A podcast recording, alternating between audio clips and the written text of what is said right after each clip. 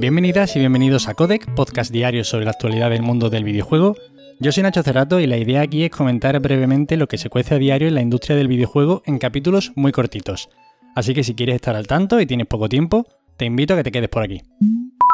Y hoy vamos a comentar lo que fue ayer la conferencia de Xbox en la Gamescom, que honestamente me dejó muy pero que muy frío. Es probable que se enseñen cosas nuevas en el evento de esta noche a las 8, en el Opening Night Live, y que quizá por eso este evento ha estado tan descafeinado de títulos que yo creo que Microsoft tenía que mostrar algo ya.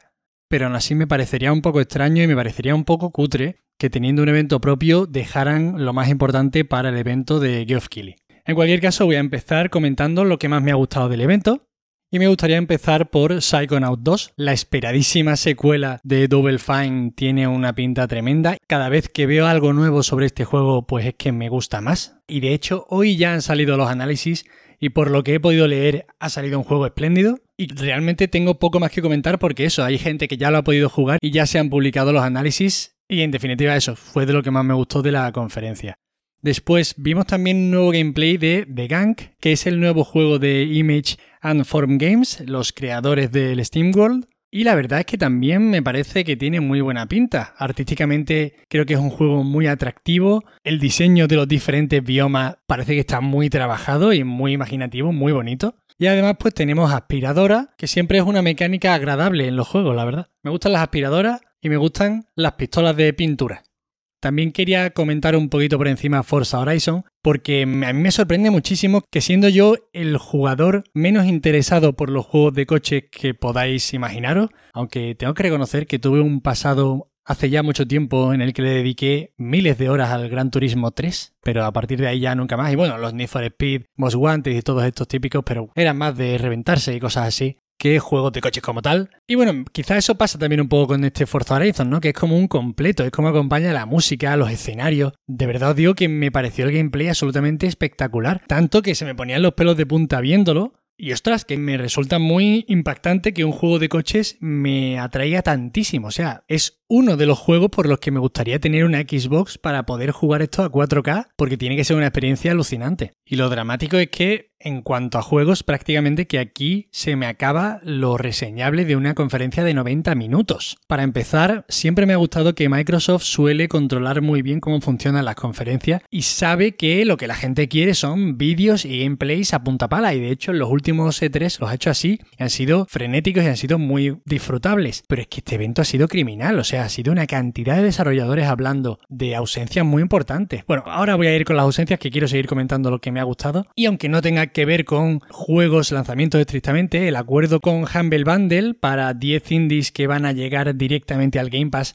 me ha parecido muy interesante, tienen buena pinta. Y el anuncio de que Xcloud Gaming va a llegar a consolas esta Navidad, el servicio de juego en streaming de Microsoft. La idea es poder jugar muy rápidamente y con mucha facilidad a cualquier juego sin necesidad de descargarlo el poder unirte a partidas online a través de un enlace de forma eso muy directa y muy rápida y eliminar toda fricción entre el momento que tienes y que quieres jugar a un juego y el estar ya jugando, que joder, muchas veces uno tiene 30 minutos para jugar algo, encuentra ese juego que le interesa y ahora tiene que descargarse 60 gigas de parche y a lo mejor no tiene un buen internet y es que no juegas, al final no juegas. Entonces esto pues está muy bien y además le da una nueva vidilla a las consolas de la anterior generación porque van a poder jugar a juegos de la nueva generación a 1080p y a 60 fps. Un buen anuncio, la verdad. Y ahora lo que me ha faltado, o sea, esto es lo que yo he sacado reseñable de un evento de 90 minutos, ¿eh? En fin, a lo que voy. ¿Qué me ha faltado? Pues a mí me ha faltado, por ejemplo, un mínimo de gameplay de Hellblade o algo más. O sea, no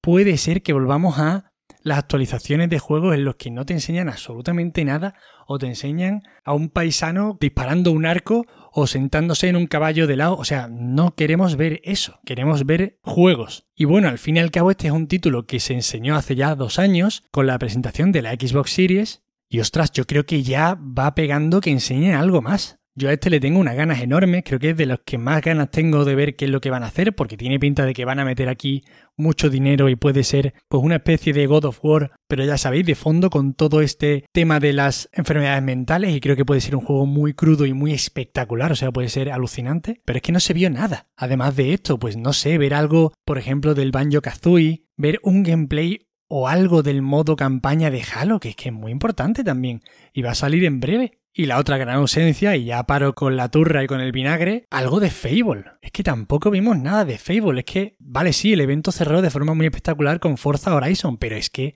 no puede ser siempre Forza Horizon lo que salve los eventos de Microsoft. Me chocó mucho lo poco reseñable de este evento. O sea, me pareció un muy mal evento de 90 minutos. Y yo espero que en el evento de Geoff Keighley se anuncie algo más. Pero la verdad es que me extraña y me da un poco de pena que en su propio evento no lo anuncien ellos. Todo esto, claro, aquí lucubrando por si en el evento de esta noche a las 8 del Opening Night Live se enseñara algo más. Y bueno, aquí acabamos hoy. El capítulo de hoy es cortito y quería centrarme en la conferencia de Xbox. Y bueno, recordaros eso, que esta noche puede haber un evento pues que quizá tenga más cosas de las que hablar. Me da algo de rabia porque honestamente no soy nada fan de Geoff Keighley y creo que hay motivo para esto. Pero bueno, muchas ganas de ver que lo que se presenta hoy, se suponía que iba a haber más de 30 juegos, cosas así. Tiene que ser mucho mejor que esto que vimos ayer, por favor lo pido. Nada más, ya sabéis, cualquier queja, sugerencia o comentario me tenéis en arroba Nacho Cerrato en Twitter.